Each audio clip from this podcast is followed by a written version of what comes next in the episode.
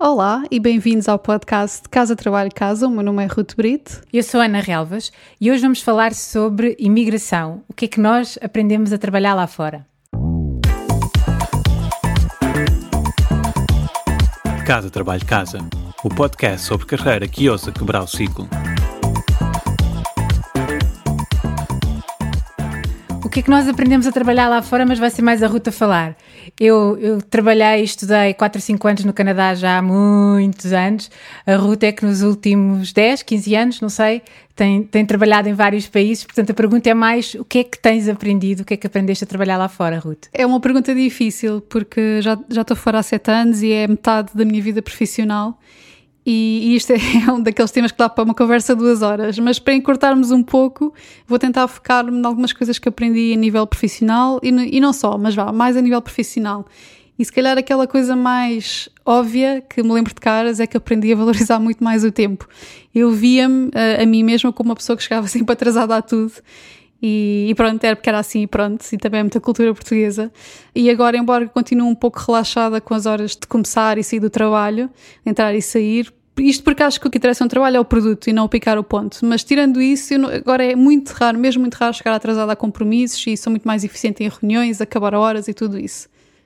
Outra coisa que aprendi ou que solidifiquei é, é, ter uma maior tolerância ao risco. Sempre tive, sempre fui uma pessoa com, que gosta de arriscar.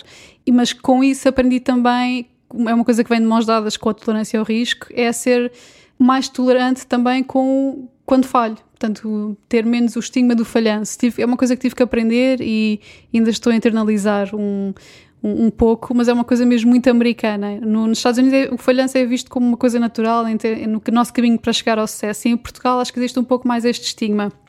Estou-me a lembrar, por exemplo, uma entrevista de emprego que fiz para, na empresa que, em que trabalhei depois de ter aberto um negócio aos 22 anos que, que faliu. uh, e na entrevista um dos sócios perguntou-me, então, mas uh, diga-me lá se o seu negócio não foi bem sucedido, porque é que eu devo confiar em si para gerir a minha empresa? Pronto, esta foi a pergunta que me ficou na memória. E entretanto, no meu, no meu último, na minha última entrevista de emprego aqui nos Estados Unidos, Falei também, mencionei uma startup que comecei há uns, há uns anos atrás e que também acabou por falhar. E quando, quando mencionei isto, o meu, o meu chefe, que é o meu chefe hoje em dia, só disse isto: Good for you, bom para ti. E continuou a falar. Nem sequer quis mais explorar, porque levou mesmo uhum. como uma coisa. Foi um, um ponto a meu favor e não o oposto. E isso em Portugal ainda é, é difícil. Outra coisa que me, que me recordo e que acho que nós, nós portugueses somos muito bons, temos mesmo boas competências técnicas, mas depois em Portugal aquilo que falha um bocadinho é, um bocadinho ou redondamente, é os processos, é os processos, as melhores práticas e, e a gestão. E é por isso que se costuma dizer que os portugueses são muito bem sucedidos lá fora. E é verdade, porque lá fora, ou cá fora, vá, o sistema está montado para isso. Existe todo um sistema, eh, toda uma cultura empresarial, todo um, um conjunto de melhores práticas que estão feitas para que nós sejamos bem sucedidos com as competências técnicas que, que já temos. Isso foi uma das coisas que eu notei, não só quando estive no Canadá, mas também a trabalhar em ambientes internacionais, que nós temos uma preparação, temos um nível de exigência tão bom ou melhor do que se encontra lá fora. E tendemos a desvalorizar-nos e não acharmos que é tanto assim.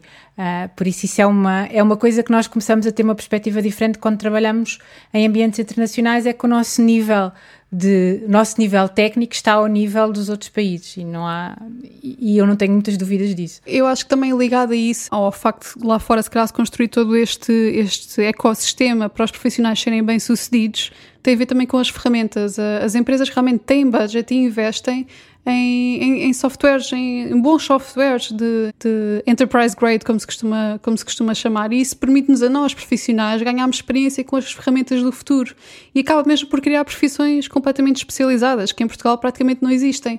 Por exemplo, o meu departamento de marketing, e eu trabalho numa empresa relativamente pequena, com, com 200 pessoas, mas nós temos só no nosso departamento, usamos 48 softwares diferentes. Há pouco tempo, por acaso, fiz uma pesquisa, assim só por curiosidade, de anúncios de emprego em, em marketing no LinkedIn em Portugal, só mesmo por curiosidade, ver o que é que se passa no mercado.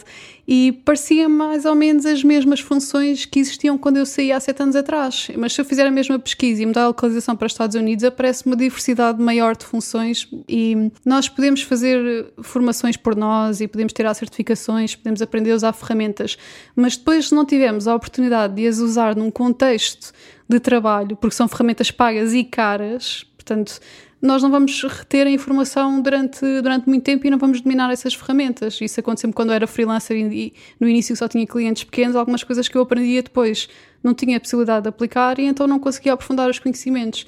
Eu acho que em Portugal ainda, infelizmente, ainda não se valorizam muito ou tanto quanto deveria uh, estas ferramentas e os, alguns gestores têm uma dificuldade em ver a correlação que acho que é óbvia entre melhores ferramentas, vamos ter maior eficiência e melhores resultados e acabam por olhar só um pouco para o preço e não analisam aquele custo-benefício. Ou seja, o que tu estás a dizer é que uma das coisas que se aprende a trabalhar lá fora é aprender a fazer coisas que não se faz cá, é quase como uma viagem ao futuro, não é?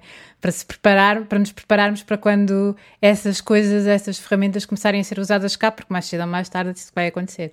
Outra coisa que aprendi, e é uma lição mais, mais pessoal, tem a ver com a resiliência. A primeira vez que, que eu emigrei, eu lembro perfeitamente, tenho, tenho esta memória mesmo gravada. a primeira noite que eu dormi no Dubai, estávamos num, num hotel onde íamos ficar durante um mês. Portanto, fomos já com uma estadia de um mês planeada, já tinha feito toda uma série de pesquisa de que bairros é que gostava de viver, já tinha aprendido muito sobre o Dubai, porque nunca lá tinha ido. Mas mesmo assim, a primeira noite, eu assim caí na cama e fechei os olhos, tive uma sensação esmagadora de oh meu Deus, onde é que eu me vim meter?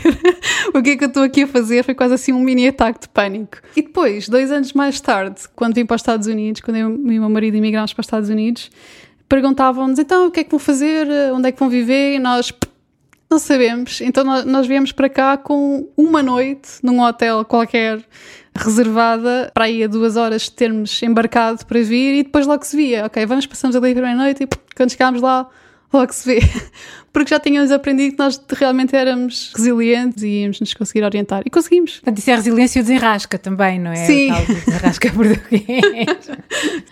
Pronto, outra coisa que me, que me, entusiasma muito nos Estados Unidos e gostei de descobrir aqui, acho que é uma ideia que não passa para fora uh, naquela ideia que nós construímos sobre os Estados Unidos com, com o que passa nas notícias e nos filmes, é que existe um espírito, um espírito de comunidade enorme, como, como eu nunca vi em lado nenhum. As pessoas realmente, realmente organizam-se entre si, quando têm uma causa que, que gostam mesmo, encontram outras pessoas que também estão interessadas e organizam-se. Existe uma expressão até que é o neighboring, que é no fundo uma série de práticas em tu seres bom okay. vizinho e seres boa, boa vizinhança, tu, por exemplo, uhum. plantares um jardim comunitário, ires entregar comida aos teus vizinhos, portanto existe muito um espírito de comunidade que eu acho que não existe tanto em Portugal, se calhar porque nós temos o Estado Social e nos Estados Unidos mal seria se eles não fizessem isto porque o Estado também não vai fazer por eles, não é?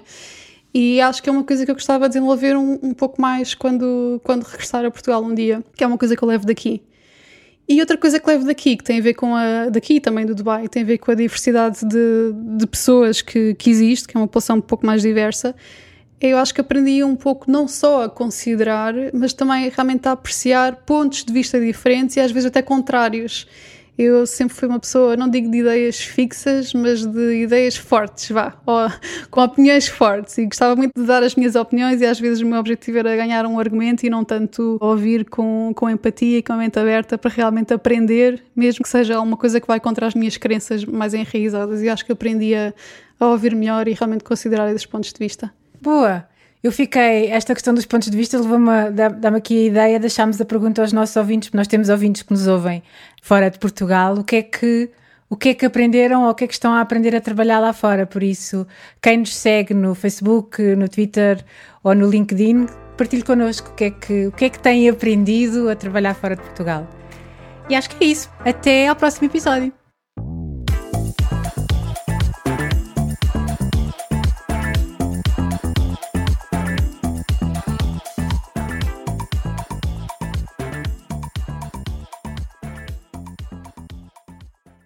Sabias que já podes apoiar o nosso trabalho? Se és um ouvinte fiel do nosso podcast, convidamos-te a subscrever o Casa Trabalho Casa Premium. Por menos de 5 euros por mês estás a ajudar-nos a cobrir os custos de produção e a garantir que continuamos a trazer-te conteúdos semana após semana. E para agradecer o teu apoio, preparamos três vantagens exclusivas. Primeiro, ouve o podcast em primeira mão. Já não precisas de esperar por quarta-feira. Para começar a semana motivado, passas a receber os episódios ao domingo à noite. Segundo, o kit Mãos Livres. E o que é isto? Podes ouvir o podcast enquanto fazes outra coisa sem perder nada. Nós enviamos-te a transcrição do episódio e assim não precisas tirar notas. Terceiro, passa à ação. Uma vez por mês, oferecemos um recurso adicional que ajuda a colocar em prática algo que partilhamos no podcast. Pode ser uma folha de exercícios, um áudio de mindfulness com um propósito específico, um template de currículo etc, etc. Muita coisa.